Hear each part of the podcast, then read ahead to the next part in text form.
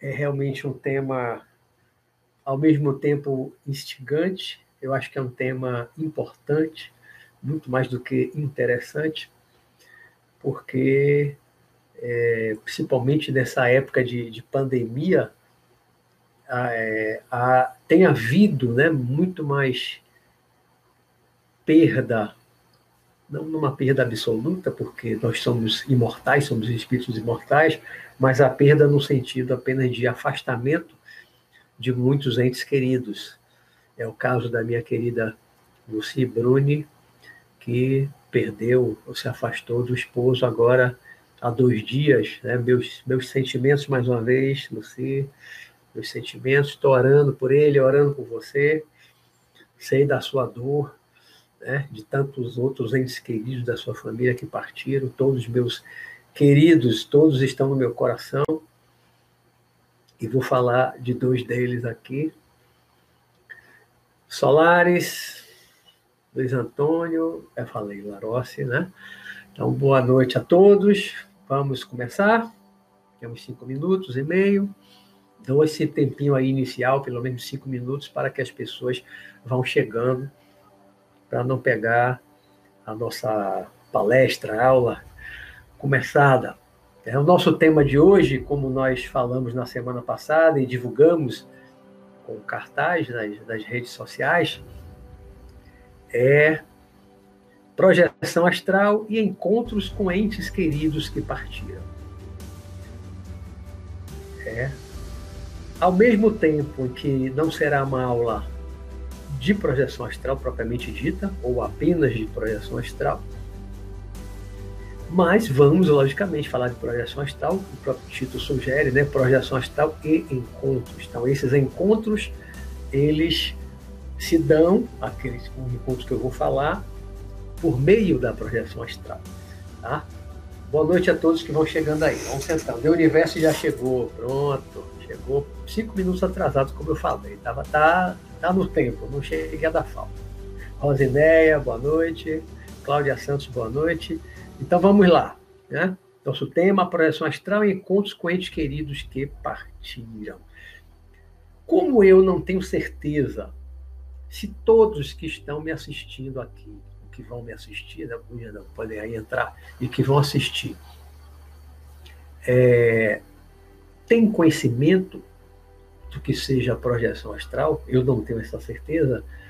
Talvez algumas pessoas tenham um conhecimento mais superficial, conheça pouca coisa do que é a chamada projeção astral. E como é, um conhecimentozinho básico, pelo menos, é importante para falarmos desses encontros espirituais com os nossos entes queridos, parentes, amigos, né, familiares e amigos que desencarnaram, que partiram para o espiritual. Então eu vou começar falando ligeiramente sobre a projeção astral. Bom, em primeiro lugar, eu, eu, tenho que colocar como um axioma básico, que a gente não vai discutir isso, que nós somos espíritos imortais, né? Preexistimos a esta vida, a esta encarnação, já existimos antes, estamos agora numa, numa encarnação, numa sucessão de encarnações ou de reencarnações.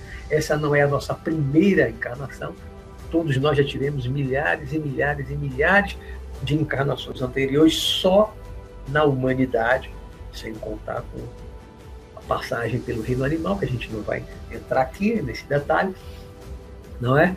Então, axioma básico: nós somos espíritos imortais. A imortalidade da alma é um axioma básico que a gente não vai aqui discutir, é básico nesse conhecimento espiritualista que a gente vem tratando já ao longo do programa Visão Espiritual, que hoje já é o 25, como falei. Reencarnação também é base desse conhecimento, né? A evolução. E o mundo espiritual, logicamente, né? Também é um axioma básico, é básico desse conhecimento, né? Reencarnação, mundo espiritual, a imortalidade da alma, essas coisas são básicas. Nós somos espíritos imortais, tá?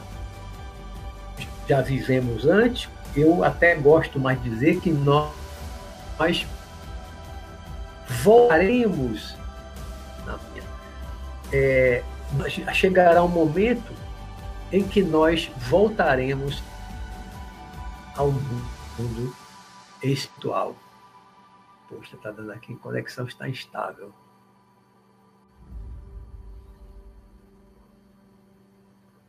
Não sei se é porque minha esposa também está fazendo uma live aqui no, no gabinete, aqui ao lado do quarto. Não sei se é isso ou se é a internet mesmo, ou se é o computador aqui, que não é o meu. Bom, espero que esteja aí é, transmitindo normalmente. Né?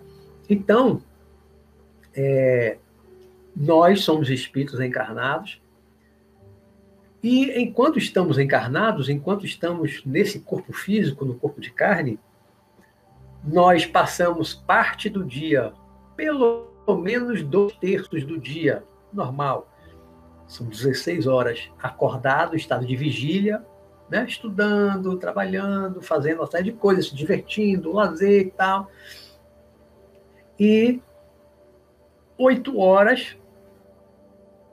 Claro, tem gente que dorme menos seis horas, quatro horas, tem gente que dorme mais, vezes dorme depois do almoço, um pouco mais.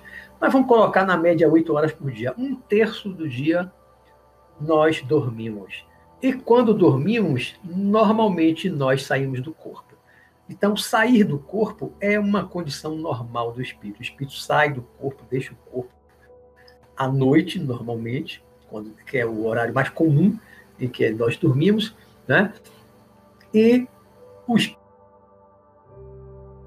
tanto aqui não vamos ir para é, o mundo atual.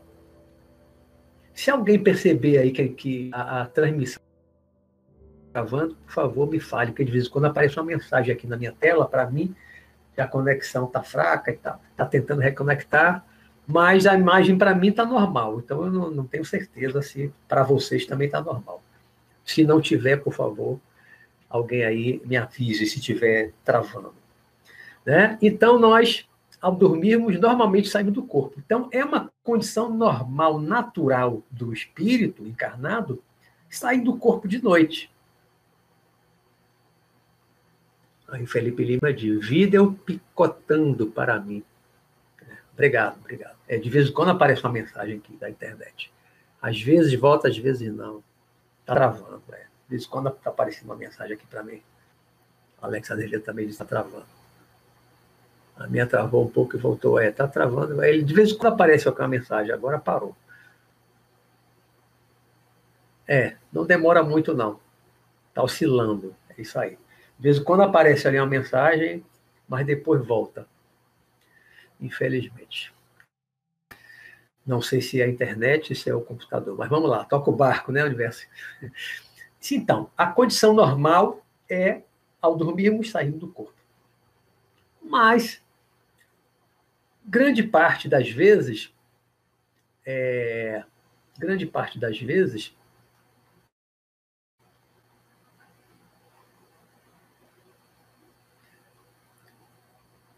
nós não lembramos, quando acordamos, é, daquilo que nós fizemos, vimos, daquele tempo que nós passamos fora do corpo, durante a noite, né? no estado de sono do corpo. O sono é do corpo, não da alma. Né? Na maioria das vezes nós não lembramos. Às vezes lembramos de alguns sonhos. E nós podemos desenvolver, e foi uma coisa que eu comecei a desenvolver 19 anos, como eu já contei aqui em programas anteriores, tem vários vídeos aqui no meu canal falando sobre isso. Eu desenvolvi a projeção astral consciente, a saída do corpo consciente, ou desdobramento consciente, como alguns espíritas também costumam chamar, o desdobramento, é a mesma coisa, projeção astral, viagem astral. Né?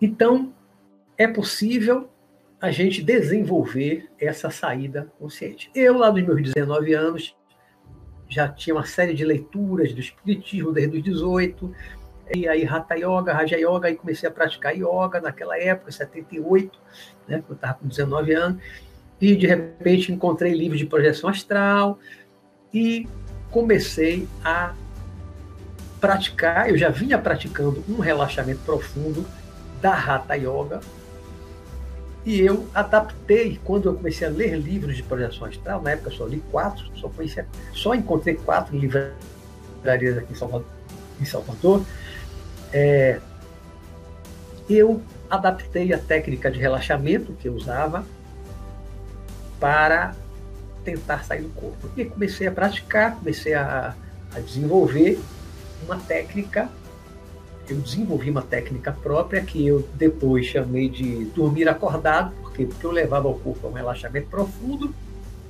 e com esse relaxamento profundo, controlando a partir do controle da respiração, a minha técnica era esticar o corpo, braço para cima, perna estirada, né? fechar os olhos, de noite, escuro, claro, né? E eu controlar, e eu ia respirando cada vez mais devagar, mais devagar, mais devagar, mais devagar, eu controlando a respiração, até respirar o mínimo, o peito quase não mexia, às vezes até parava de mexer. Quanto menos eu respirava, o coração ia batendo mais devagar, batia mais devagar, mais devagar. Isso levava a um, a um relaxamento profundo corporal, físico. O corpo ficava bem relaxado. Chegava uma hora que ele ficava pesado, eu sentia que eu estava afundando na cama, né?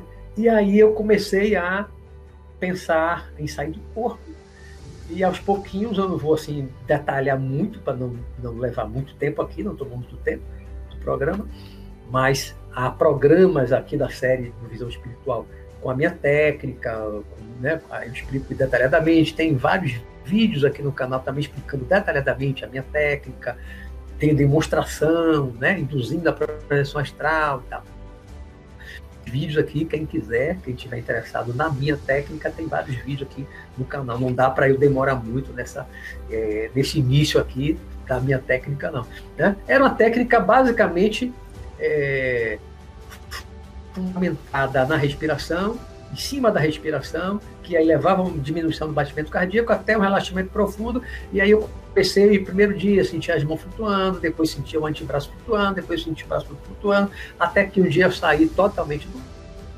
assim, um razoável controle da sastal consciente. Isso em 1978. Eu vi 19 completei 20, e aí levei, né, naquele período ali inicial, que eu estava mais focado, que eu estava mais ligado, muito ligado, passava o dia inteiro me preparando para isso, com a yoga, com a hatha yoga, com a, com a meditação, com o pranayama, a absorção de prana, isso três vezes por dia, fazia muita coisa que eu falo em outros programas, e eu, dia sim, dia não, eu saía do corpo de forma consciente. Dia sim, dia não, conseguia sair conscientemente. Depois, comecei a trabalhar e outras coisas mais, essa, essa quantidade, essa frequência diminuiu, diminuiu, diminuiu, não ficou é tão, tão frequente. Né? Mas foi uma técnica que eu desenvolvi que para mim funcionou muito bem rapidamente, porque em três meses eu saí do zero, em três meses eu estava saindo do corpo conscientemente, três dias na semana. Então, para mim, essa foi a melhor técnica, porque foi a única técnica. O que funcionou, teve uma eficácia, assim, para mim, muito boa. Eu conseguia sair três vezes por semana, é uma média que eu considero excelente para qualquer projetor que queira fazer a projeção astral consciente, tá? Então é possível a gente desenvolver a projeção astral para sair do corpo. E aí, saindo do corpo, vai para onde? Você pode ficar na sua casa, pode ficar na sua rua, no seu bairro, você pode perambular, se tiver condições de voar, muito cedo eu comecei a voar, você pode voar por cima da sua cidade, você pode ir para outro estado, como eu fui muitas vezes, eu ir para outros países, como eu fui muitas vezes, né? E o melhor de tudo, porque tem gente que faz projeção astral, eu vejo muitos relatos, muitos vídeos, faz projeção astral, mas só fala das experiências do que eu chamo de zona, zona etérica, só está em ligação visual com o plano físico, só vê as coisas do plano físico. Vai na rua, vai na outra cidade, tal, dentro de casa. Mas o melhor não é isso. O melhor é você poder ir e você de fato ir ao mundo espiritual. É você sair do corpo e você subir para o mundo espiritual. O mundo espiritual, uma parte clara, nas zonas de claridade, e para as cidades ou colônias, como os espíritas chamam, né, nos livros de André Luiz, Nosso Lar e outros mais daquela coleção, da psicografia de Chico Xavier. Né? O melhor é você ir para o mundo espiritual. E aí, já entrando aqui no nosso, no nosso tema dos encontros com os entes queridos, eu encontrei nesses mais de 40 anos, né? 40 e, 40 e 42 anos praticamente, 42 anos. 42 não. Chegando a 44 anos de, de, de projeção astral, nesses quase 44 anos, eu encontrei no mundo espiritual, não aqui na minha casa, onde eu estava morando na época, parentes e amigos que é desencarnado. A esmagadora maioria eu encontrei no mundo espiritual. Eu fui visitar. Ora em hospital, a pessoa tinha acabado de desencarnar em hospital, às vezes em casa, mas ainda não estava muito bem. Muitos eu encontrei dentro de casa, sorrindo, brincando, se divertindo, festas, encontros familiares, encarnados e desencarnados, confraternizando lá na casa do mundo espiritual. Eu vou colocar aqui alguns relatos de encontros. Né? É... Muitos eu encontrei em festas, festa, festa, com som, com música, com gente dançando, então foram muitos os encontros. Tá?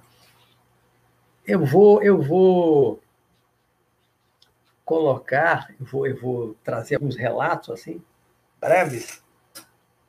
São relatos curtos, né?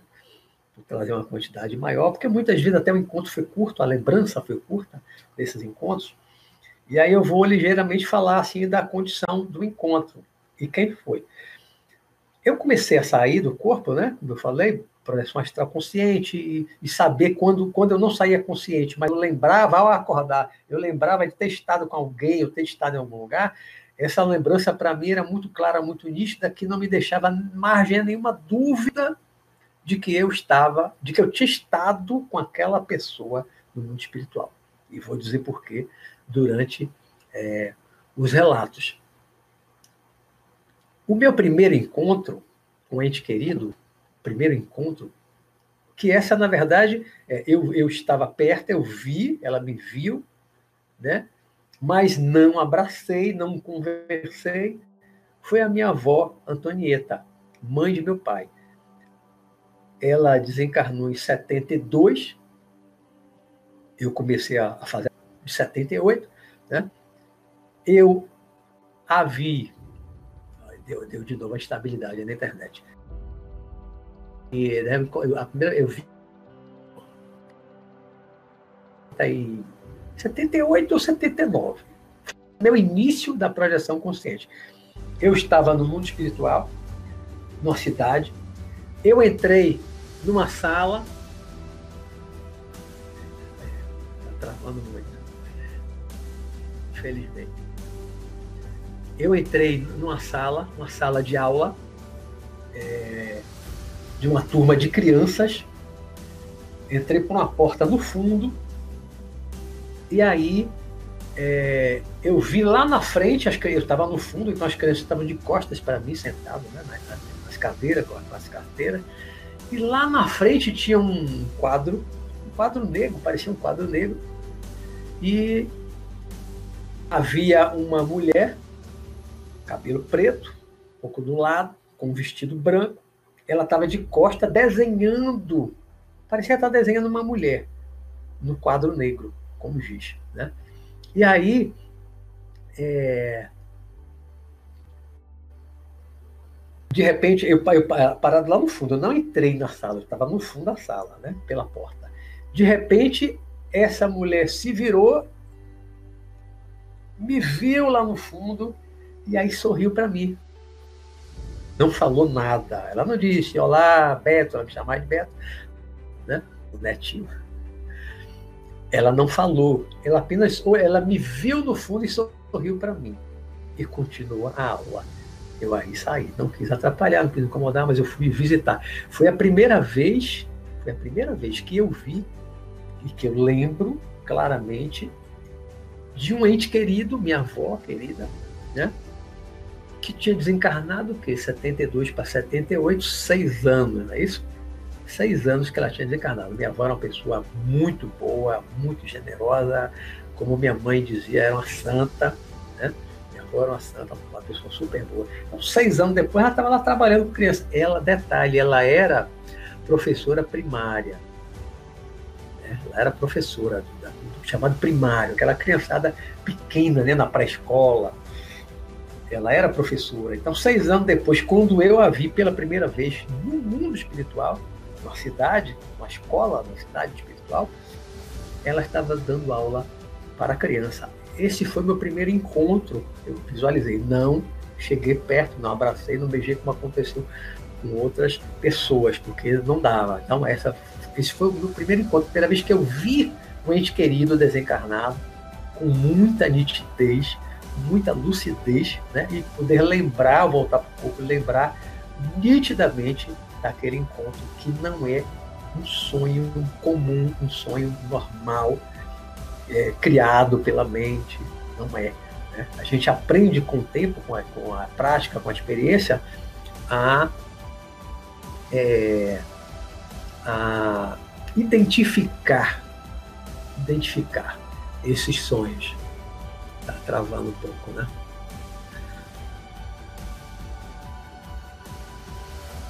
É. O meu segundo encontro, é, o meu segundo encontro É, deixa eu dizer antes de prosseguir, está tá, tá me incomodando esse, esse, esse travamento. Se no final, depois eu, depois eu vou assistir aqui a gravação, né? Se tiver travando muito, se tiver muito ruim, eu vou repetir essa aula outra semana. Aí eu repito, tá certo? E ficar muito ruim, muito travado aqui, prejudicando muito, eu vou ver como ficou. Se estiver realmente com a imagem muito ruim, muito. Já não estou gostando da, da cor, né? da, da, como está aqui. Né? Esse, com esse estravamento todo, se não estiver legal, depois eu, eu repito essa aula na outra semana. Então, meu segundo encontro foi com meu avô, é, meu avô, agora meu avô materno. Não, não, desculpe, meu avô paterno, meu avô Rodolfo. Meu avô desencarnou com 96 anos. 96 não, 94 desencarnou com 94 anos. Pouco tempo, questão de dias, não lembro quantos dias, mas foram dias depois que ele desencarnou, é, eu, eu fui também para uma cidade no plano espiritual. Todos esses encontros que eu vou relatar aqui foram em cidades do mundo espiritual, sempre em regiões claras. E eu fui no hospital. Eu entrei no hospital e no quarto do hospital, quando eu entrei, eu vi meu avô sentado na cama. Ele não estava mais deitado, ele estava sentado na cama, já tinha melhorado bastante. Né? Muita gente que desencarna doente ou acidentes, fica um tempo em hospital, no mundo espiritual, em uma cidade espiritual, e passa por um tratamento, leva algum tempo em tratamento, como eu já vi vários, né? vários amigos e, e, parentes que desencarnaram, eu vi em leito do hospital, na cama do hospital. Então, meu avô estava sentado, estava com aquela roupa de hospital, uma roupa branca de hospital, estava sentado. E tinha outras pessoas com ele conversando, e eu fiquei ali um pouquinho, conversamos assim, rapidamente. Esse foi o segundo encontro, muito nítido, muito nítido. Né? Ele estava exatamente como ele era, bem idoso, a cabeça bem branquinha, branquinha. Já minha avó, esqueci desse detalhe, minha avó desencarnou com uns 80, acho que 82 anos, se não me falha a memória, mas ela estava jovem, quando eu vi lá no quadro lá desenhando, minha avó estava aparentando é, o que, uns, uns 30, 40 anos no máximo. Estava jovem para quem desencarnou com 82, bem velhinha, curvadinha. Ela estava jovem, 30 a 40 anos, cabelo pretinho, né? ou seja, ela rejuvenesceu, como é muito comum depois de um tempo. Logo de imediato, normalmente eu encontro todo mundo com a mesma aparência. Se é idoso, cabeça branca, encontro com a mesma aparência, com cabelo branco. Se está curvadinho, curvadinho. Mas rapidamente começa a mudar e a maioria dos que desencarnaram idosos eu encontro jovens, cabelo preto. É o comum que eu vejo. Né?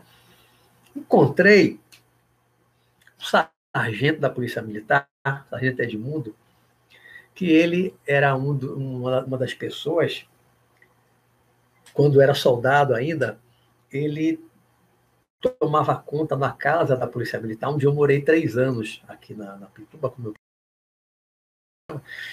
né? E quando nós mudamos para o apartamento que meu pai comprou, a, a, casa ficou fechada durante dois anos e tinha os soldados lá que tomavam conta. Era um deles. Eu ia para lá com meu irmão, jogava bola, ia para praia, jogava. Então era um amigo da gente, saía para tomar cerveja no bar, né? Estava na época começando a PP lá na minha adolescência ainda. Né? E Edmundo era uma figura, adorava ele. E Edmundo desencarnou num acidente de automóvel no interior. E eu fui para o velório, para o sepultamento dele. E no sepultamento, no, no, no velório, durante o velório, eu vi o caixão, fiquei olhando ele deitado lá com as flores, né? Eu fiquei olhando para ele e eu mentalmente eu disse, meu amigo, eu vou encontrar você, eu vou lhe ver. Eu botei na cabeça olhando para ele, eu disse, meu amigo, eu vou encontrar você, eu vou lhe ver. Três dias depois, três dias depois do sepultamento, eu estava no hospital. Entrei no quarto do hospital, vi meu amigo Edmundo lá, deitado na cama, de olhos fechados. Mas tão logo eu entrei ali no quarto, eu cheguei, ele abriu os olhos, está de olhos fechados, né? como se fosse como, como eu vi ele no caixão, de olhos fechados. Aí de repente ele abriu os olhos. Ou seja, eu vi um momento em que ele despertou após a morte, após o desencarne do acidente. Ele dormiu ali, né, da hora do acidente, ele dormiu. Durante o sepultamento, ele estava dormindo, não estava sido levado já para o mundo espiritual. Três dias depois, apenas três dias depois, ele despertou numa cama no hospital, no mundo espiritual. E eu estava lá e eu vi exatamente na hora que ele despertou. E aí ele, aquela surpresa, né? Betão, me chamar de Betão, Betão, você por aqui.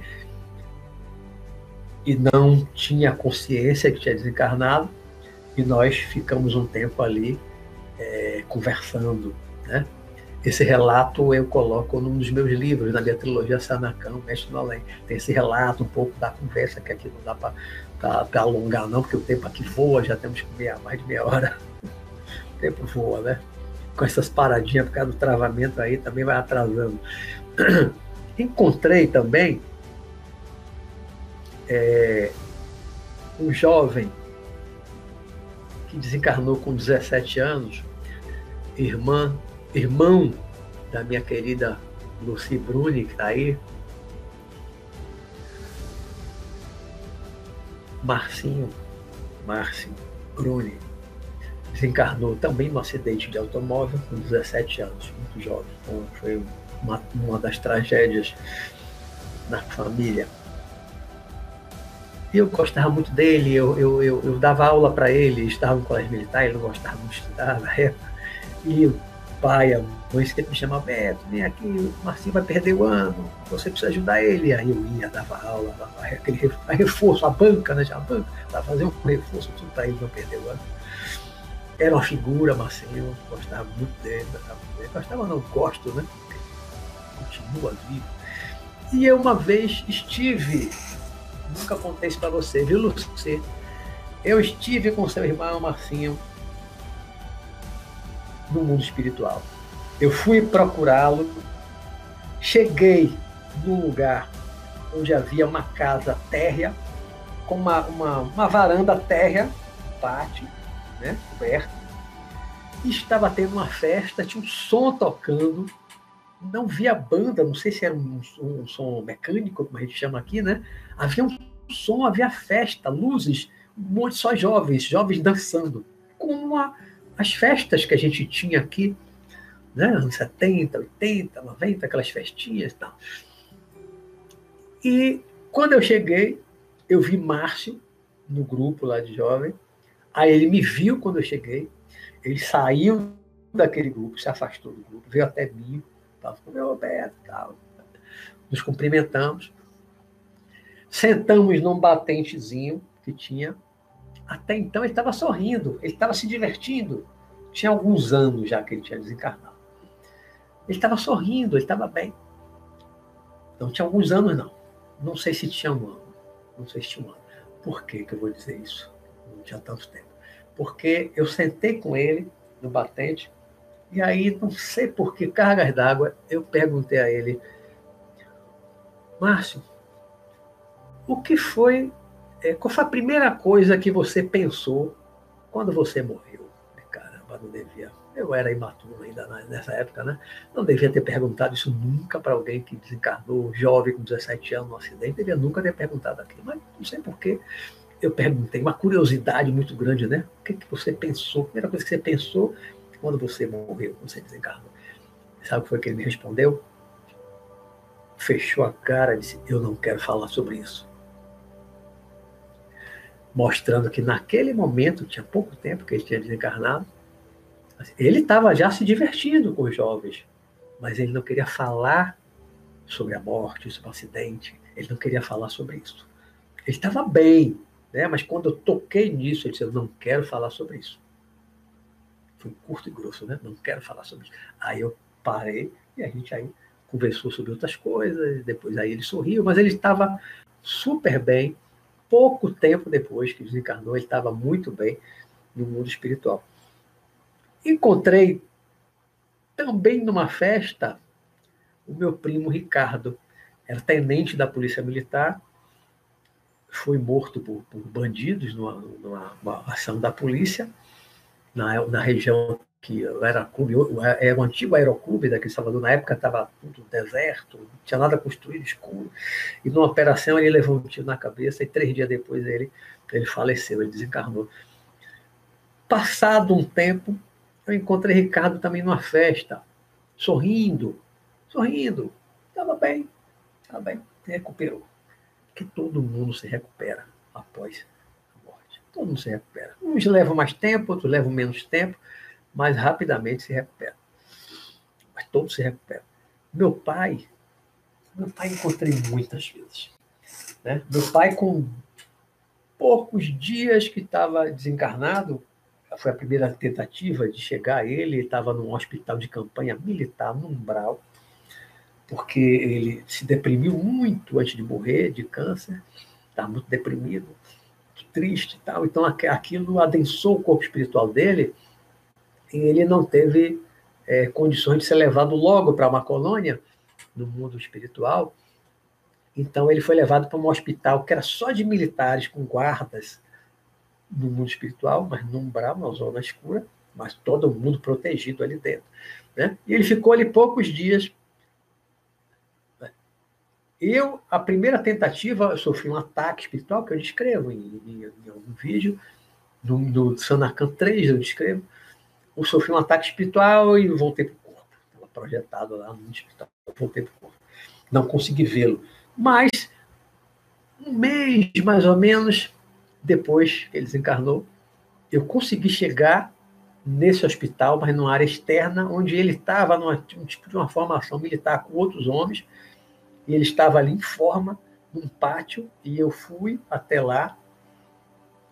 Ele ainda estava de cara fechada, com a cabeça branquinha, tinha 78 anos, cabeça branquinha, ainda estava, não estava bem interiormente, emocionalmente.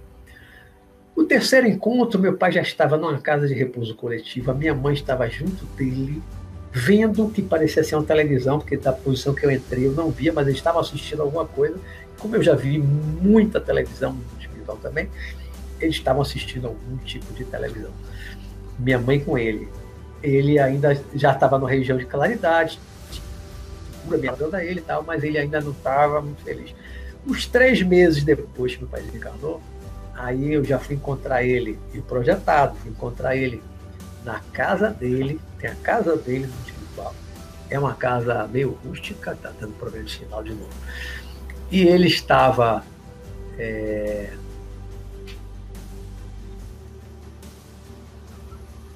Tá dando problema de novo aí.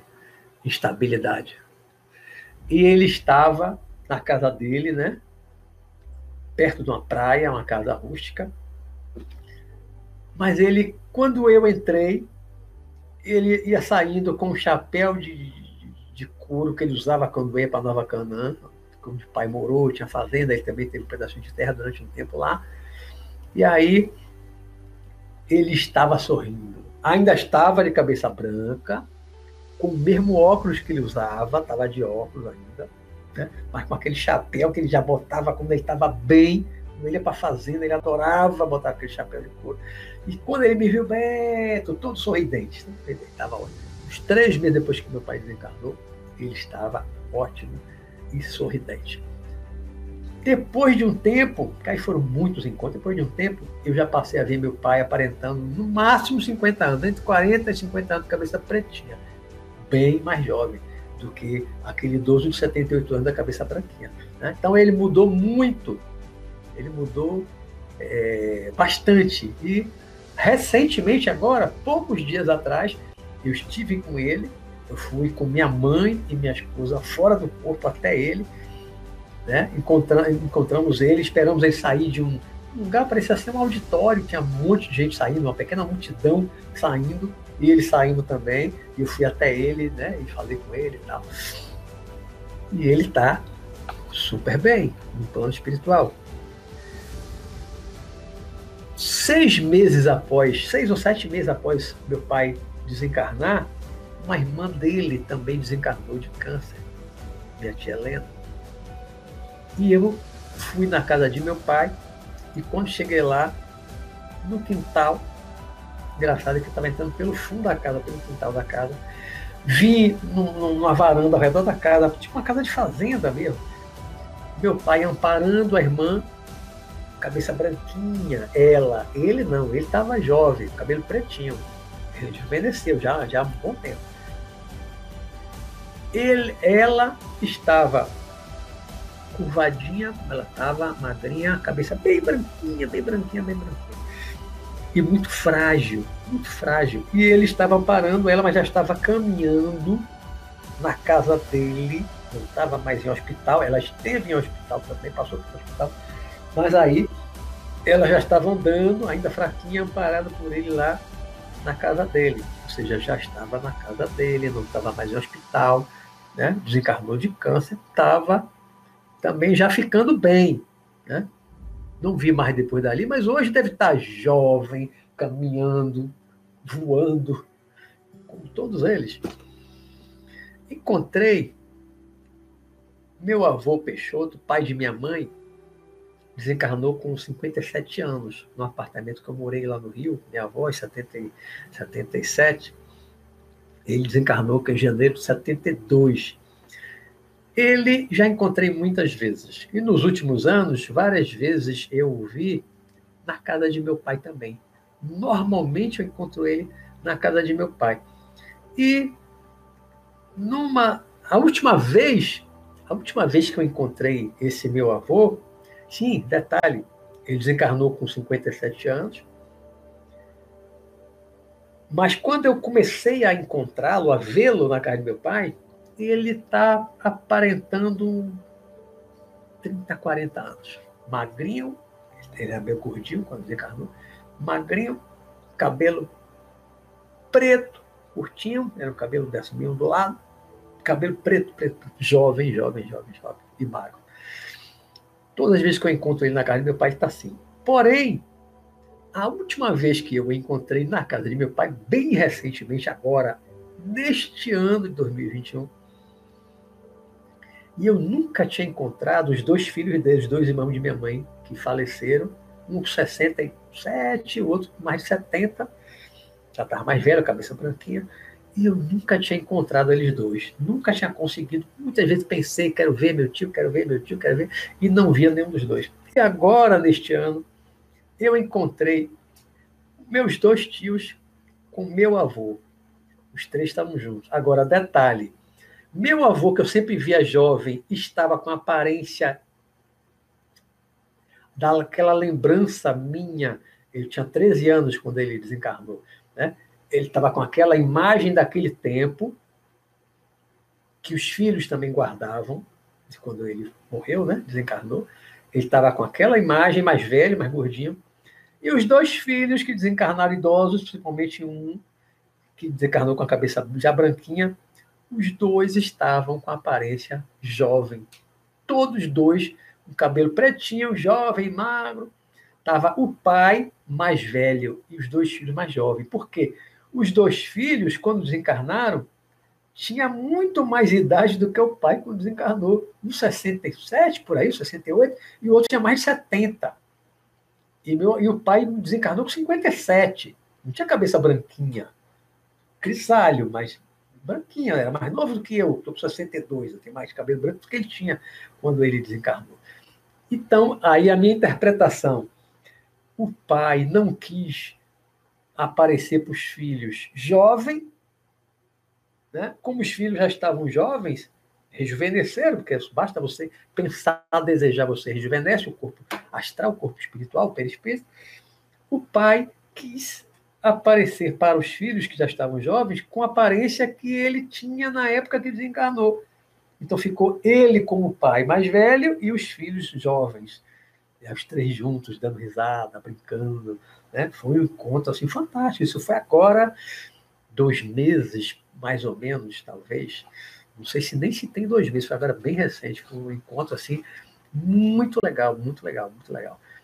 Minha avó de Braci, casada com esse meu avô, mãe de minha mãe, desencarnou com 88 anos, seca. 88 anos, cega. Encontrei minha avó, não tem muito tempo, na casa de meu pai também, tem muita gente na casa de meu pai. Muita gente na casa do meu pai. Né? Meu avô já encontrava direto, que é o marido dela.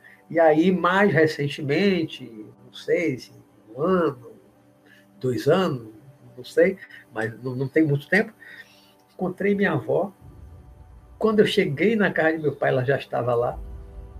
Minha avó, com aparência de uns 30 anos, jovem, jovem, a pele esticadinha, já tinha um cabelo ralinho, né? um cabelo cheio, castanho, uns 30 anos, jovem, não tinha óculos, usava óculos, ela quando ficou cega, deixou de usar óculos, mas antes de ficar cega, ela usava óculos.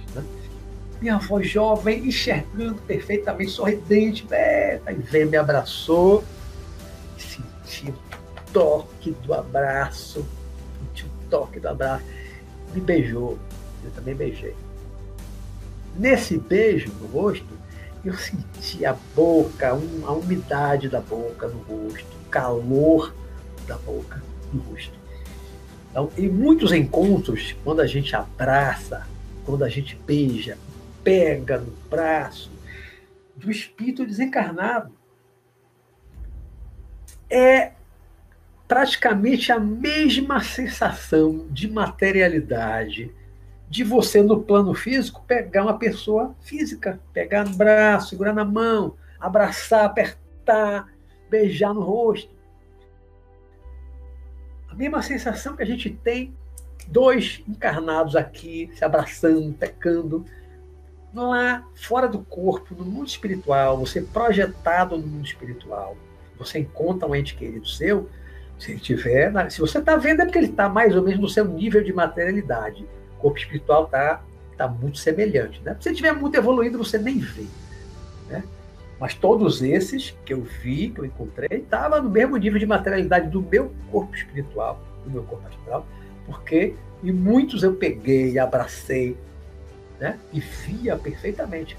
E ao pegar, era sensação de pegar em carne. Eu peguei um outro tio meu uma vez que eu encontrei também, 10 anos que é desencarnado, quando eu encontrei a primeira vez, ele tinha um braço peludo, bastante peludo. E quando eu peguei no braço dele, eu senti sabe? Como eu estou sentindo aqui agora, sentindo a carne. Eu estou falando de corpo espiritual, de corpo astral, do desencarnado. Eu lá, projetado fora do corpo, do meu corpo espiritual, do meu corpo astral, sentia nele, no desencarnado, a materialidade. Eu sentia como se fosse carne e sentia o pelo. Passava a mão e eu sentia o pelo dele no braço. Tamanha é a materialidade, a semelhança da materialidade dos dois corpos materialidade que eu falo, naquela dimensão. Porque o espírito, quando parte para lá, quando desencarna, não é como Gasparzinho, aquela coisa gasosa, flutuando, não. Você parte para o mundo espiritual, quando você desencarna, você mantém o seu corpo espiritual com a réplica exata do seu corpo físico. A réplica exata, que qualquer um lhe reconhece. Muitas vezes, uma vez eu cheguei no hospital, é, eu cheguei no lugar, fora de um hospital, um pátio grande, e tinha uma, umas construções, e uma mãe de uma amiga minha, é uma parente mais distante, ela tinha pouco tempo que tinha desencarnado, e eu acho que eu estava indo visitá-la, porque eu estava andando no pátio e de repente eu olhei para uma janela, assim, de um segundo ou terceiro andar, eu olhei para a janela e ela estava dentro do quarto, não sei se um quarto, um apartamento, ela estava na janela, ela me viu, mais no alto, né? Eu sorri para ela, ela sorriu para mim. Eu reconheci a distância e eu reconheci porque a aparência era a mesma que ela tinha antes de desencarnar.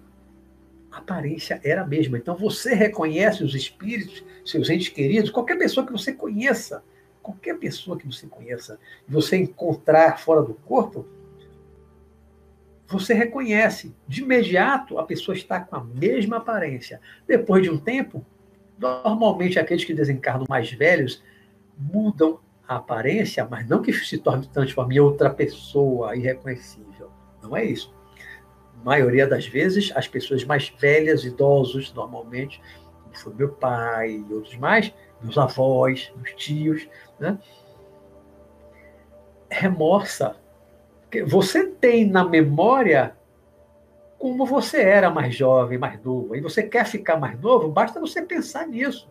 Porque esse outro corpo, apesar de ele ter uma, uma certa materialidade, né, da gente estar tá lá projetado fora do corpo a gente tocar, mas é uma materialidade que não é igual a essa ficha. Se eu pensar assim, eu quero ficar mais jovem, quero ficar com cabelo preto, não fico.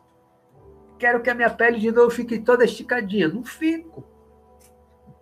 Né? Quero que meu cabelo volte a ficar aqui mais cheio. Não fico. Eu não consigo ter esse controle desse corpo físico mais material. Mas no corpo astral tem. Você é calvo, quero ficar com o cabelo de novo. O cabelo aparece.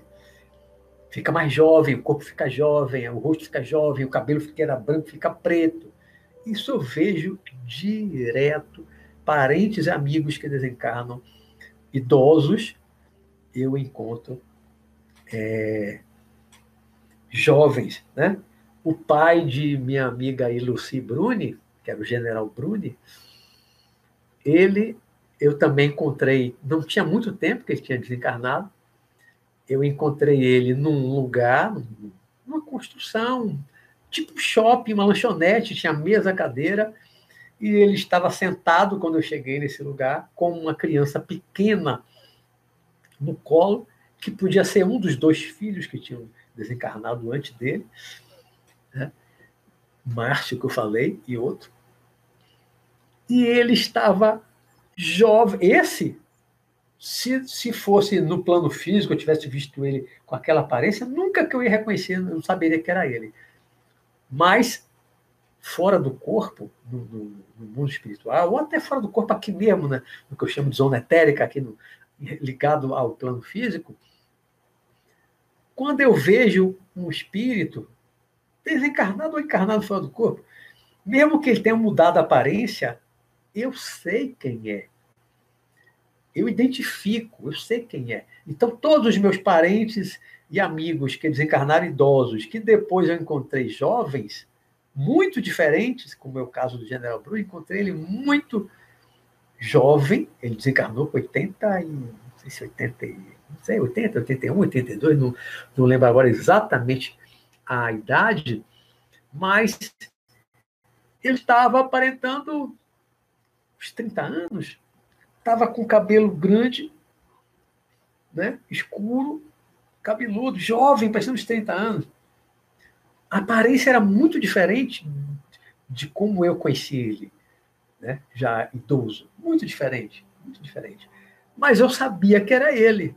Eu levei um outro espírito para conversar com ele, relacionado com o trabalho médium que eu participava, e ele queria conversar sobre uma história, umas, umas coisas militares e tal. E eu levei até o general. E quando eu chegava lá, que eu, que eu sabia que era o general que estava ali, apesar de ter outra aparência, eu disse: Olha ali o general Bruni.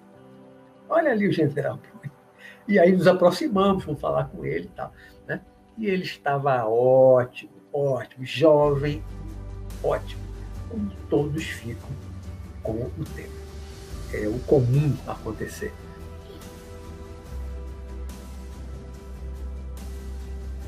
Recentemente, recentemente que eu digo, numa viagem de moto que eu fiz, é, já na pandemia, né? Setembro, setembro de 2020. Eu fiz uma viagem de moto, fui até Pernambuco, eu e dois irmãos. Saímos em Salvador, passamos por Sergipe, Alagoas, fomos até o interior de Pernambuco, até Garanhuns. E na volta, nós paramos na estrada tinha um trecho lá em obra e tinha um, um rapaz lá, um trabalhador, que tinha uma placa lá de pare e outro lado siga. Que, que eu vi um, um, grupo de, de carro de lá, de cá parava, depois passava outro. Comum em estrada quando está em obra que só tem uma pista liberada, né? Vai, vai controlando é esse controlador. E aí nós ficamos parados com a moto, eu e meu irmão conversando com um comunicador que tem no capacete, a gente conversa com aquele comunicador, que é, que é Bluetooth, né? E a gente ali conversando, sem tirar o capacete, conversando, um do lado do outro e papapá. E aí eu contei uma história de um processo que um colega meu, o juiz Paulo Sérgio, que era juiz do trabalho, meu colega de concurso, inclusive, e aí eu lembrei da história, contei de risada da história que ele contava, papapá. Esse meu colega tinha desencarnado há mais de um ano. Entre um ano e dois anos, que o tempo voa, né? Entre um ano e dois anos, acho que ele tinha desencarnado. E eu nunca tinha visto. Ainda não tinha visto. E pensando nele, preocupado com ele, também teve doente, também teve câncer. Super gente boa, fomos vizinhos durante dez anos no prédio, né?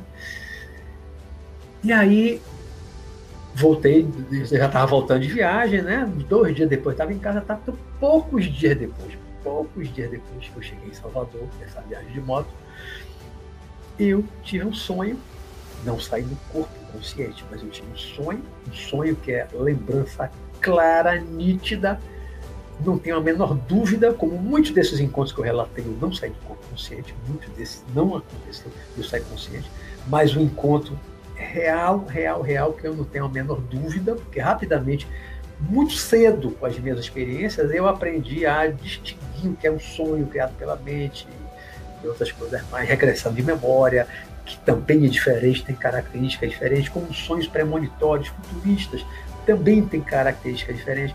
Então eu cedo aprendi a distinguir cada tipo de sonho, não misturar alhos com bugalhos. Então eu sei se é uma regressão, eu sei se é futuro, eu sei que eu encontrei no presente um, espírito, um ente querido, fora do corpo, no plano espiritual. Eu não tenho a menor dúvida quando eu tenho esse tipo de sonho, esse tipo de recordação desses encontros espirituais. Então eu sonhei que eu chegava numa casa, tocava, eu acho que eu tocava uma campainha nessa casa, uma casa térrea, um lugar, um jardim na frente, e quando a porta abriu, quem atende? Paulo Sérgio, meu colega. Paulo Sérgio estava com quase 70 anos quase 70 anos, quando ele partiu. É uns 10 anos mais velho que eu. Paulo Sérgio, meu colega, meu amigo, estava jovem, também aí, 30, 40 anos no máximo, estava jovem, não tinha cabelo branco nenhum, nenhum, nenhum, nenhum. O cabelo cheio, cheio, ele já estava assim, meio calvo em cima, né? Estava com o cabelo cheio, bem jovem, sorridente, sorridente. Eu tinha essa preocupação, como será que ele está? Como será que ele está? Sorri, me atendeu, sorrindo, e, e soltou um Luiz Roberto, o mesmo tom, o mesmo jeito. Quando ele sempre que ele me encontrava, é Luiz Roberto, Roberto, o jeito, o tom de voz do Luiz Roberto era o mesmo. Com a mesma alegria quando nos encontrávamos, mesma alegria, Luiz Roberto. E aí tocava aquele abraço e tal, né? Gostava muito dele, gosto muito dele.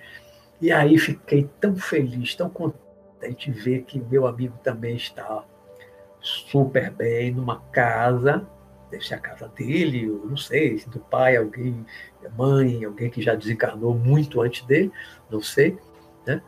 A lembrança é curta, mas aquele encontro ali na porta da casa dele, ele estava ótimo. Isso foi agora 2020. 2020, né? Setembro de 2020 nós fizemos a viagem de moto. Então foi setembro. Poucos dias depois ele estava ótimo.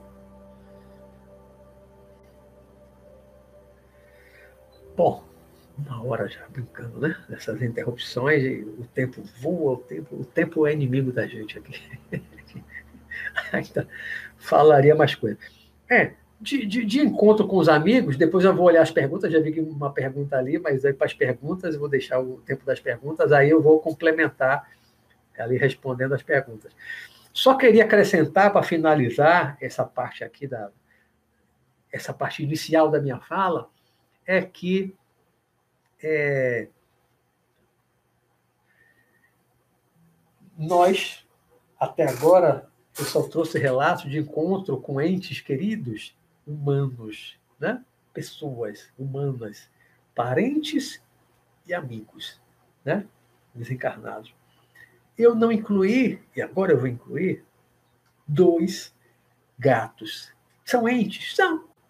Não são entes humanos mas são seres, são seres vivos, são seres que me amaram e que eu também amei muito, porque quem tem seus bichinhos de estimação, mais como um gato e cachorro, né? ama como ama um filho, né? Nossos gatos, ainda tenho uma gatinha, né? Michele está tá com beirando 18 anos, idosa, mas está bem, graças a Deus.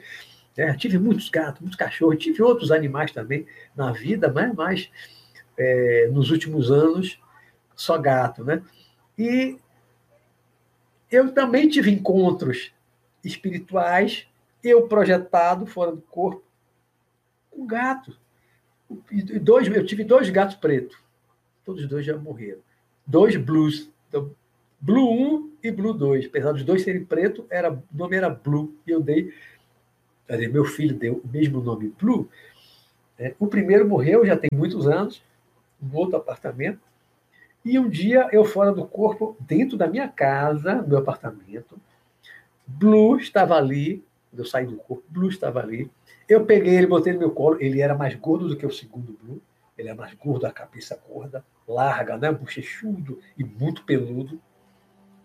Peguei ele no, no colo e alisei, fiquei alisando ele. Bluzinho, Bluzinho. Eu sentia o pelo eu fora do corpo, projetado no meu corpo astral, no meu corpo espiritual. Eu estava sentindo o meu gato no seu corpo espiritual, no corpo astral do meu gato desencarnado, minha casa. Né? Já tinha tido outras vezes até, quando morava na casa, mas mais nítido é esse e o outro que eu vou falar. E eu sentia, eu alisava ele, eu sentia a carne do gato, sentia o pelo, pelão, muito pelo, era bem pelo, sentia o pelo do gato, sentia o calor do corpo do meu gatinho, ou seja, ele também continuou vivo, não tinha reencarnado, já tinha um bom tempo que tinha desencarnado, ainda estava desencarnado com a mesma aparência, me reconhecendo, né? estava na minha casa, me reconhecendo e eu sentia. E o segundo Blue, também peludão igual o outro, que vem da mesma linhagem de gato que um amigo meu criava no apartamento. O segundo Blue morreu em agosto, vão completar dois anos.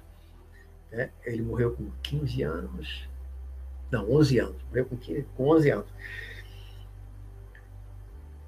Tive uns dois sonhos assim que estava na rua, mas ele não pegava nele, ele corria, ele fugia, ele corria numa rua, num lugar.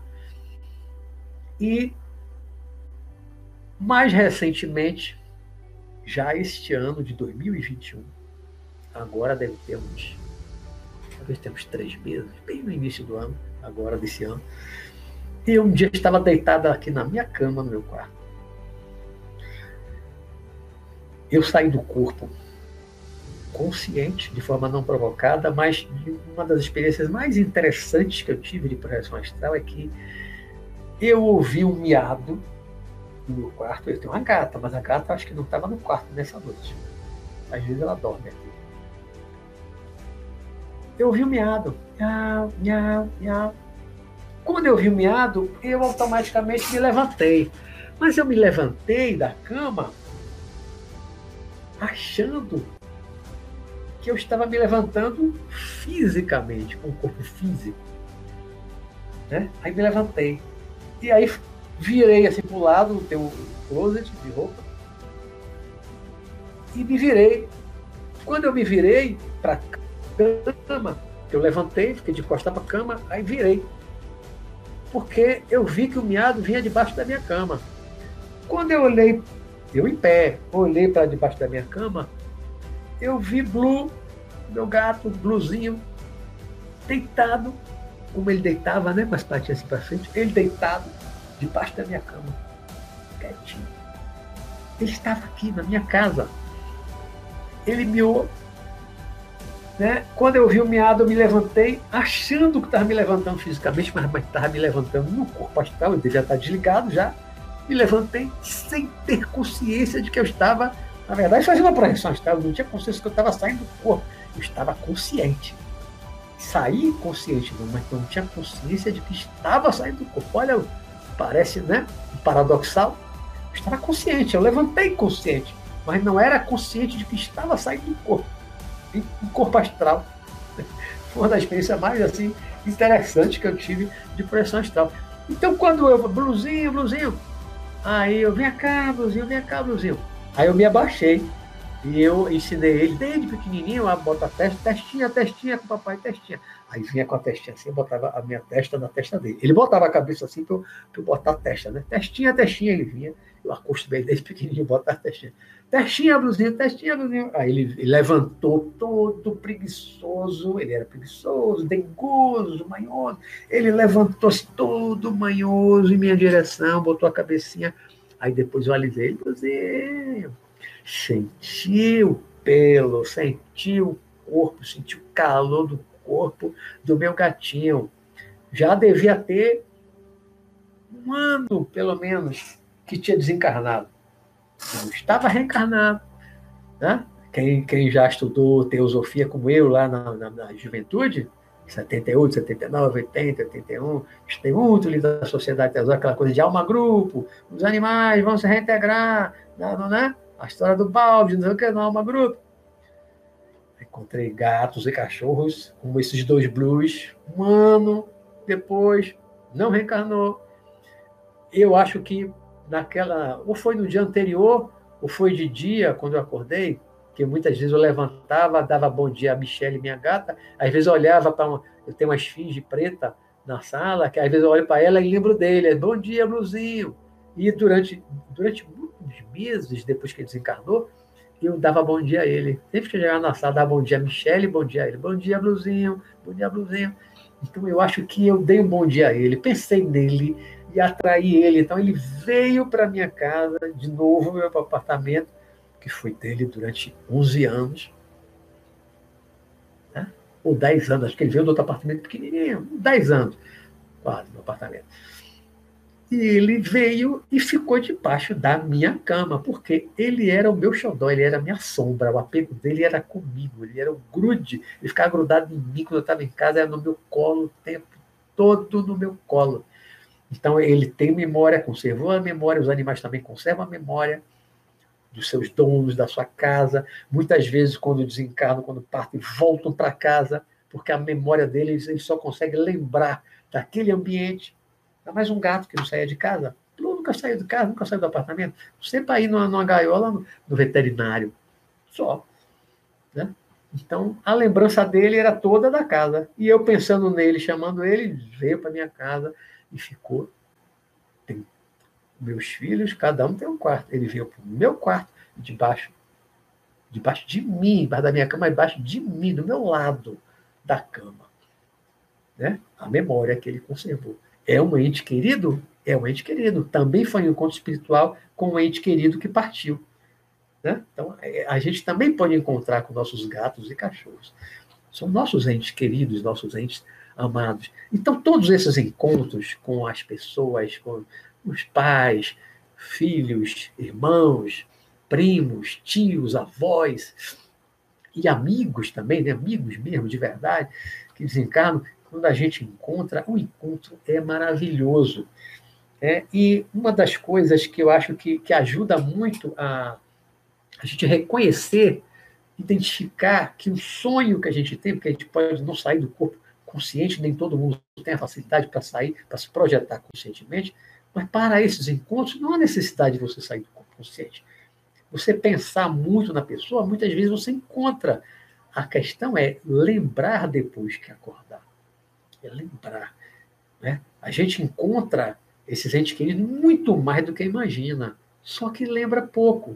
Lembra poucas vezes. Algumas pessoas não conseguem lembrar de nada. Outras lembram com muita frequência desses encontros. Então, esses encontros, isso varia muito de pessoa para pessoa. E como saber que é um sonho, lembrança do encontro espiritual e não é um sonho criado pela mente? Olhe, um sonho que, que é lembrança de um encontro desse. Primeiro, é igual a projeção astral, você tem uma sensação de realidade muito grande, você sente na hora que é real, é diferente de um sonho imaginário. Você pode pegar, abraçar, beijar, você sentir a materialidade, o calor, que num sonho como você não sente. Para mim, não é igual. Um sonho criado, eu já trabalhei muito com sonho desde os 17 anos. Eu fazia experiência de controle de sonho, papapá, fiz isso durante muito tempo, um pouquinho da parapsicologia e tal. Né? Tenho o sonho, lembrança da experiência fora do corpo, tenho experiência de regressão de memória, isso dormindo. Então eu sei distinguir. E para mim, uma das coisas mais fortes é essa sensação de realidade e você pegar, abraçar, sentir a materialidade do corpo, sentir o calor do corpo, você beijar, segurar no braço e sentir a carne. Você sente que é real. Você sabe que você está com aquela pessoa. E você sabe que ela está morta, morta entre aspas, porque não morreu. Está tão ou mais vivo do que você do mundo espiritual. Né? E todos vão ficar bem, é só uma questão de tempo. Uns mais rápidos, outros podem demorar um pouco mais. Cada caso é um caso, depende é, da pessoa. Né? Encontros com projeções provocadas são mais raras, né? Esses encontros espirituais. Você conseguir provocar uma projeção e fazer um encontro é mais raro. Nem todo mundo consegue isso. A maioria desses encontros acontece em saídas não provocadas. A maioria. As minhas também foram. A maioria desses encontros não foi é, de forma provocada, a saída do corpo provocada. Né? Mas lembramos como sonhos. Mas são sonhos muito nítidos, muito reais, com toques, abraços, beijos, como eu já falei, né? Sentimos a materialidade do corpo espiritual dos entes queridos. Temos certeza de que é, de termos estado com ele, você tem certeza que esteve com a pessoa. É tão, é tão, é tão real, você tem certeza que esteve. Não é um sonho criado simplesmente pela mente por causa da saudade. Não, você, você sabe distinguir. Não foi um sonho comum criado pela, pela mente. Até porque muitas vezes acontece sem que estejamos pensando neles. Às vezes você não está, muitas vezes, a maioria dos meus desses encontros que eu relatei aqui rapidamente, foram muito mais, apenas alguns exemplos que eu dei, é, eu não estava pensando. Não estava pensando em meu pai, não estava pensando em meu, meus avós, não estava pensando em meus tios. Muitas vezes eu não estava pensando. E sonhei aquele sonho real, nítido, de estar com eles. Eu não estava pensando, então eu não estava. Ah, é autossugestão, você está sugestionado. Não, eu não pensei naquela pessoa, eu não pensava naquela pessoa há muito tempo. E sonho. Né? Então, não é sugestão, o próximo programa, antes da gente entrar para as perguntas, nosso próximo programa, na semana que vem, vai ser Obsessão Espiritual, Tratamento. Nós já falamos um pouco de obsessão no programa que nós falamos sobre é, influência espiritual nociva e obsessão. Então, diferenciamos influência espiritual nociva de obsessão. Tá? No próximo, é mais, aprofundar mais na obsessão, apenas na obsessão espiritual. É tratamento e cura. Como é, o que é, como se trata, como é que se trata, onde pode ser tratado, né? até atingir a cura. Então vai ser um programa específico da obsessão, tratamento e cura. Então agora eu vou olhar aqui as perguntas.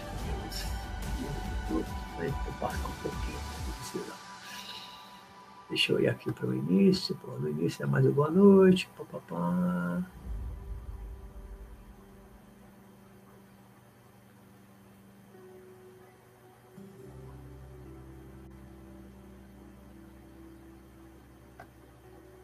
Cândida Luiza, eu, anoto, eu, eu sonho todo dia e anoto tudo.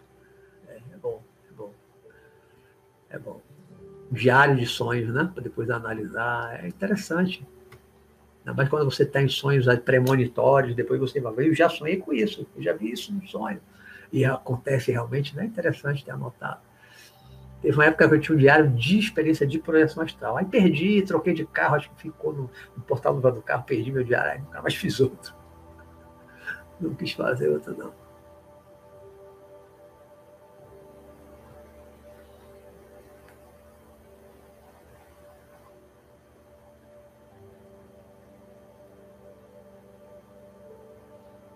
A transmissão hoje atrapalhou um pouquinho, né?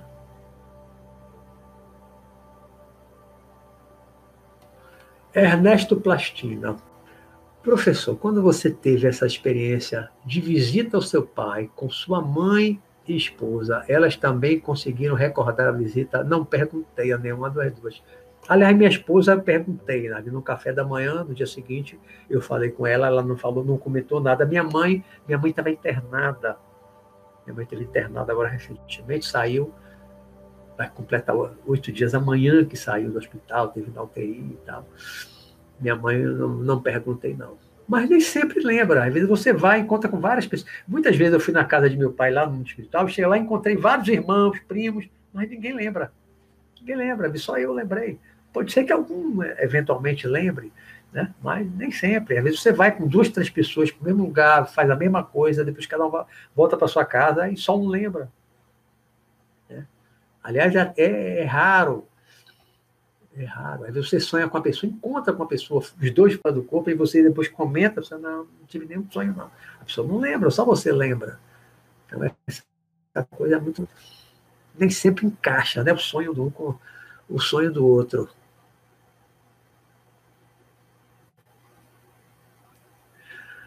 Maria Letícia pergunta: os relacionamentos afetivos continuam os mesmos no plano espiritual? Quando alguém desencarna e reencontra seu cônjuge no mundo espiritual, esse laço é restabelecido? Olha, Maria Letícia, isso é relativo. Por quê? Nós temos laços sanguíneos e temos laços é, afetivos. Né? Nós temos laços legais, o casamento legal, né? baseado na lei, na igreja, o casamento civil, que são né, laços estabelecidos pela lei, e você tem laços afetivos. Nem todo casamento é baseado em laço afetivo, no amor. Né? Nem sempre é baseado no amor. E quando você casa na igreja, o que é que o padre diz? Quando ele, quando ele concretiza o casamento? Até que a morte vos separe. Não é? Não é isso que o padre fala no finalzinho? Eu vos declaro, marido e mulher, até que a morte vos separe até que a morte vos separe. Então, se o casamento foi um arranjo, um, um acordo, não tinha tanto sentimento, teve outras razões também envolvidas, tal, né? o casamento ali na igreja foi até que a morte vos separe. Então, morreu um, acabou o casamento. Né? Agora, se há amor dos dois, continua a relação. As pessoas que se amam continuam, pai, filho, irmãos, amigos, se encontram, continua a amizade, né? As pessoas que se amam se reencontram no mundo espiritual e aquela amizade amizade, quando é amor, homem e mulher, né? vão morar juntos, continuam como se fossem casados, morando, dormindo na mesma cama, fazendo sexo, inclusive. Né? Tem tudo isso também no mundo espiritual. Agora, depende dos sentimentos. Se um ama, o outro não ama, pode ser que esse que não ama não tenha mais interesse em continuar aquilo. O casamento acabou com a morte de um, que foi primeiro, o desencarne de quem foi primeiro. Pode ser que não queira mais. Agora, dois espíritos que realmente se amam, normalmente se reencontram e ficam juntos, continuam juntos no mundo espiritual. Tudo depende do sentimento, do afeto, né? do, do amor. É isso que une as pessoas, né? Em, em última análise, em última instância.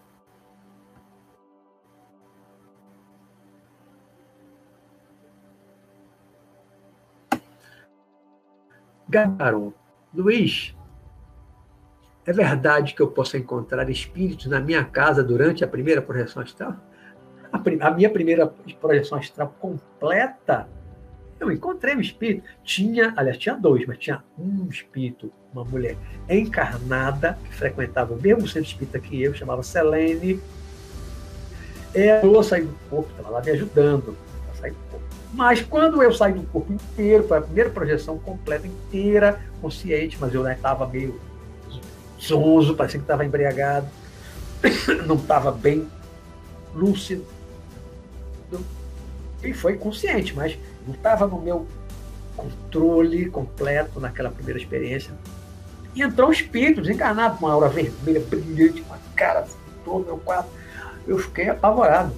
A minha primeira projeção completa tinha um espírito no meu quarto, entrou no meu quarto, invadiu o meu quarto, assim, de repente, quando a outra estava lá me ajudando a sair tranquilamente estragou a minha experiência, a minha primeira experiência. Você pode encontrar na sua primeira experiência? Pode, em qualquer experiência você pode encontrar espírito, porque o que mais tem aqui, quando você sai do corpo, é espírito desencarnado. A Terra está cheia. Vai para o mundo espiritual, é o mundo dos espíritos. O que mais tem é espírito desencarnado. E tem encarnado também, viajando por lá, né? em viagem astral. Então, se tiver medo, se não estiver preparado, nem pense em fazer, porque vai encontrar espírito, vai, vai sair do corpo. Você é um espírito. Você é um espírito. E vai sair do corpo, vai encontrar espírito, vai. Seu mentor não é um espírito desencarnado? Tiver outros espíritos desencarnados que queiram lhe ajudar, não é um espírito desencarnado? Só que esses são bons, né? Mas, e tem espíritos maus também por aí, zanzando por aí, que podem entrar na nossa casa? Tem. E tem muito. Vai depender do nosso equilíbrio, equilíbrio da nossa casa, dos nossos familiares, Depende de muitas coisas, tá? Para ver essa invasão. Agora que pode, pode. Raquel Marcelo, que lista é essa que vocês comem? Tá lista de presença aí, é brincadeira aqui no povo. A lista já assinou a lista de presença, o pessoal comentando mais lá, mais lá no início. É a lista de presença. Vera Lúcia pergunta, professor, além da sua técnica da saturação da mente para a projeção, para o caso do encontro com entes queridos, o senhor faz alguma preparação específica para o emocional? Não. Não, não tem uma preparação, não. Porque normalmente, Vera, eu já sou tranquilo. Normalmente eu sou tranquilo, eu sou. Acho que eu sou equilibrado. Sou muito zen, sou muito tranquilo, não me apavoro assim à toa, não esquento à toa. Sou muito zen, realmente. Né? E aí não faço nada, não. É, o meu jeito de ser já é tranquilo, calmo, bom mundo espiritual, tranquilo, sem medo. Não faço nada assim especial, não. Para trabalhar o emocional. Não, o emocional, eu acho que a gente trabalha o tempo inteiro. Né? Pelo nosso proceder, a nossa maneira de agir, as nossas leituras, as nossas reflexões, tudo isso que a gente vai mudando interiormente, é isso que dá um equilíbrio emocional. E o equilíbrio emocional é para a vida toda, é o tempo inteiro é bom conquistar um equilíbrio emocional, né? Não só quando vai sair do corpo, tem equilíbrio emocional o tempo todo, na hora que acorda, na hora que vai dormir, e quando sai do corpo também, né? A gente sai do corpo, a gente não é outra pessoa. Se ao longo do dia nós estamos desequilibrados, tu sai do corpo, você vai estar desequilibrado também. É um passo demais, sai do corpo agora, eu estou zen, passei o dia inteiro irritado, desequilibrado. Não, você sai do corpo, você é a mesma pessoa, com as mesmas emoções, os mesmos sentimentos, os mesmos pensamentos. Não muda, né?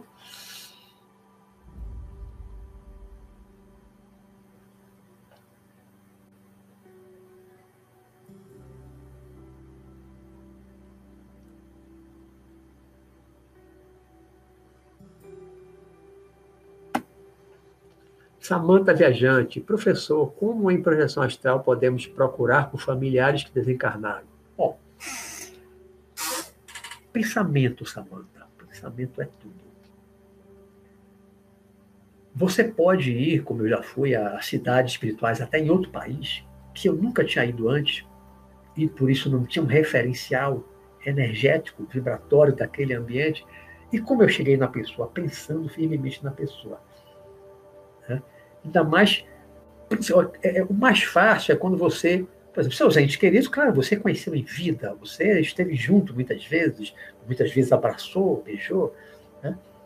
Então você tem registrado na sua memória espiritual, você tem um registro da vibração, que é uma assinatura, como um código de barra, como a digital. Né? Você tem a assinatura energética registrada daquela, daquela pessoa na sua memória de espírito. Então, você pensar numa pessoa, sair do corpo. Lembra, lembra daquele filme Amor Além da Vida? Como é que rastreia uma mulher que tinha se suicidado? Como é que rastreia a mulher? Um pensamento. Né? De quem já conhecia, pensando, pensando nela, vai. Eu encontro. Eu penso em qualquer. Poucos eu não encontrei até hoje, né? mas a esmagadora maioria dos meus parentes e amigos que eu pensei firmemente, eu encontrei. Muitos até eu não estou pensando no consciente, mas de repente, eu quando eu acordo, eu lembro do sonho, eu encontrei fulano, estava com fulano. Mas eu não pensei naquela pessoa quando eu estava acordado, estado de vigília. Eu devo ter pensado depois de sair do corpo. Né? Já fora do corpo, eu pensei, vou ver como está fulano, vou visitar fulano e vou. Eu disse, não foi nenhuma decisão no corpo. Pode ter sido uma decisão fora do corpo. Mas se você quer ver alguém que partiu, seu ente querido que partiu recentemente, né, ou há muito tempo, pense firmemente, pense firmemente, porque se você tem o um registro energético da pessoa, você encontra onde estiver. A não ser que a pessoa esteja num, numa zona assim, inferior, lugar mais, mais barra pesada, temporariamente. Aí é mais difícil, porque não é bom a gente ir sozinho. Né? Mas aí chame seu mentor, peça ajuda ao seu, seu amparador, seu, seu protetor, peça para lhe levar para ver a pessoa, seu ente querido. De repente, se puder, se for possível, a gente leva aí, peça para a gente ajudar você a lembrar, pode fazer também um trabalho no seu cérebro físico para você recordar. Os espíritos podem fazer muita coisa, muita coisa. Tudo é possível. Aí Marta Delgado, falou uma coisa interessante. Meu pai desencarnou com a perna amputada e o vejo com as duas pernas. Pô, tranquilo. Desencarna é, é, é paraplégico, é tetraplégico. Depois que desencarnou, com pouco tempo de tratamento ali, está andando, está voando, que é melhor ainda, né? Perdeu um braço, um instante reconstitui o braço. Perdeu a perna, reconstitui a perna. É só ele pensar firmemente. Ninguém fica, né? Como minha avó era cega, estava enxergando tudo isso é curar ser resolvido. Só, só se a pessoa quiser ficar, se ficar, né? A pessoa quiser ficar sem a perna, porque gostou. Quem é que gosta de ficar sem a perna, né? Ou sem o braço? Normalmente as pessoas que perdem um membro, no instante se recompõe e fica perfeito, o corpo todo perfeito.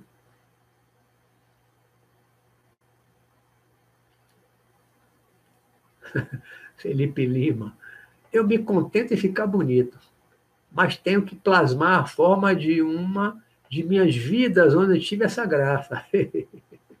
Você ficar com 35 já ficará mais nova que eu. A idade a gente muda livremente. Tanto, até na projeção você pode mudar também de aparência se quiser. Pode. Mas não tem necessidade. Né? Você vai lá, vai voltar em poucas horas. Agora desencarnado muda, muda mesmo.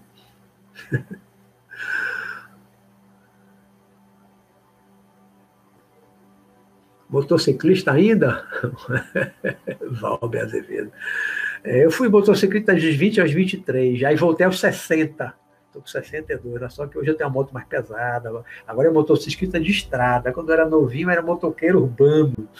Agora eu sou motociclista só de estrada, só de viagem na estrada, né? Viajei na Europa, atravessei montanhas lá no norte da Espanha. Dez dias de viagem de moto. É uma maravilha. Com cuidado, com cuidado. Felipe Lima, professor motoqueiro, tamo junto. ah, Raquel Macedo, isso é muito bom de saber, professor, porque muitos tendem a achar que o parente fica igual estava e tende até a sofrer aqui por isso. É bom saber, ajuda muito. É, todos vão ficar bem. Todos os meus parentes e amigos, como eu disse outro dia, até dois anos, que desencarnaram até dois anos atrás, estão bem, muito bem. Só dois que desencarnaram de dois anos para cá é que não estão em umbral nem nada, não, mas estão no estado de revolta, não aceitaram ainda muito desencarne.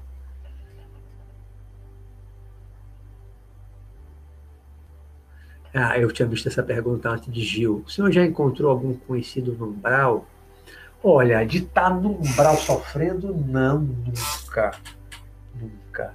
Meu pai, como eu falei, meu pai foi inicialmente, mas foi levado por mentores para um hospital que ficava numa zona escura, umbral, mas um hospital totalmente seguro, com guarda, com segurança, totalmente protegidos, para espíritos que ainda não tinham condições de ser levados para um hospital mais acima. Mas de encontrar algum amigo, parente sofrendo no umbral, lá largado, não. Nem. Nenhum dos meus parentes, meus amigos, eram maus, eram ruins, pessoas perversas, assim, para parar no umbral.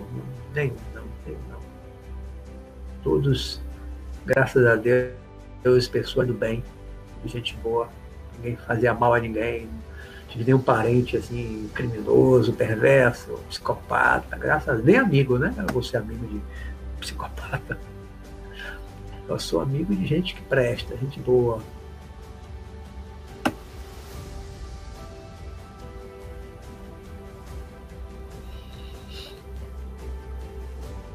entes extraterrestres? É, eu já, eu já encontrei, mas tá foge do nosso tema aqui. Eu já encontrei. Já vi naves extraterrestres fora corpo. E extraterrestre, já fui apresentado, mas foge. Aí não é ente querido, né? Não é meu ente querido. O tema aqui é encontro com os entes queridos. A literatura é vasta, realmente vasta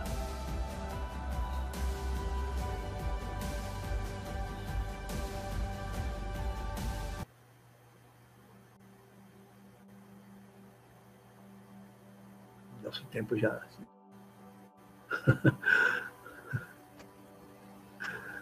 ai, ai. Samanta Viajante, quando um bichinho morre, é bom deixar ainda um pratinho de comida e água do lado. Eles ainda demoram a descobrir que se for é verdade, muitos demoram e muitos ficam dentro de casa um bom tempo.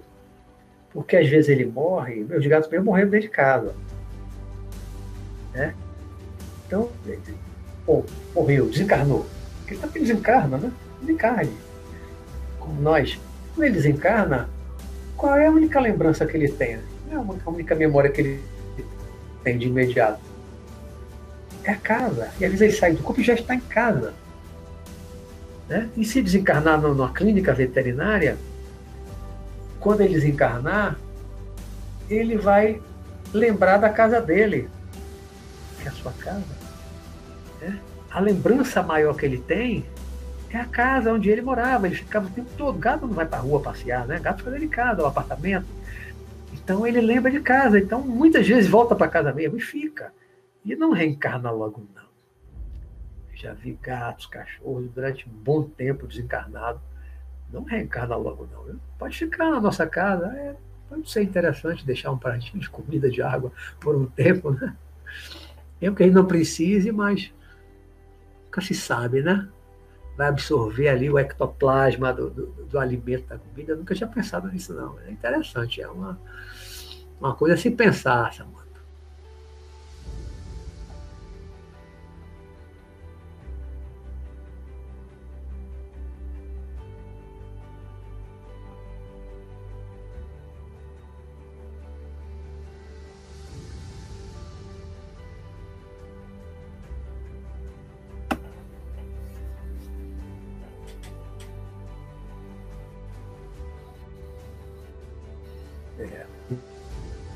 Contatos ajudam aí na interação, né, Vera Lúcia? A interação com a dinâmica espiritual. É isso aí.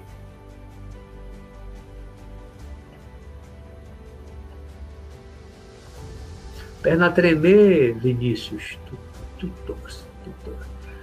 É, pode ser o EV, pode ser o estado vibracional. A perna está vibrando, é, pode ser o início aí do, do EV, assim, parte do EV.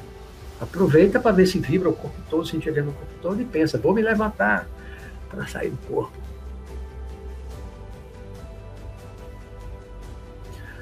É verdade que o Tesla obtinha o conhecimento dele via viagem astral. Quem sabe, né?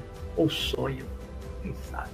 Muitos cientistas, muita gente obteve conhecimentos no mundo espiritual, na cidade no mundo espiritual, e depois trouxe para a Terra, né?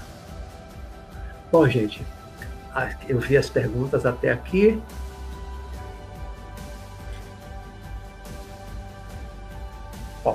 Já temos aqui uma hora e 36 minutos, então vamos ficar por aqui.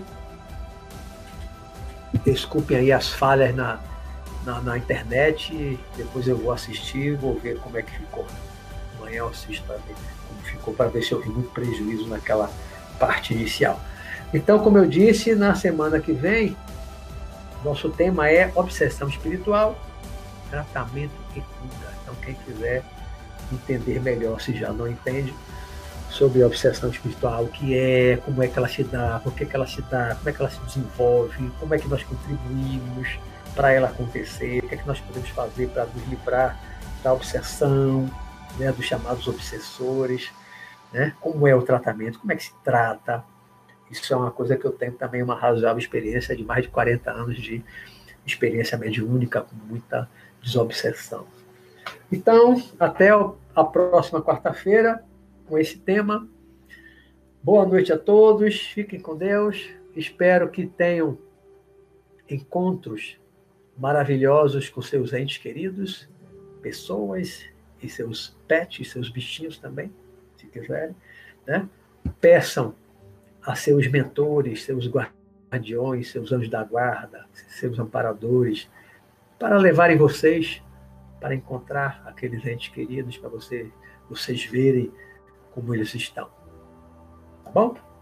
Vamos ficando por aqui. Então, uma ótima noite para todos vocês. Fiquem com Deus. Durmam bem. Muita paz a todos. Nos encontraremos, para quem está acompanhando o universo interior, sábado, se não, na próxima quarta-feira. Tchau, tchau. Grande abraço.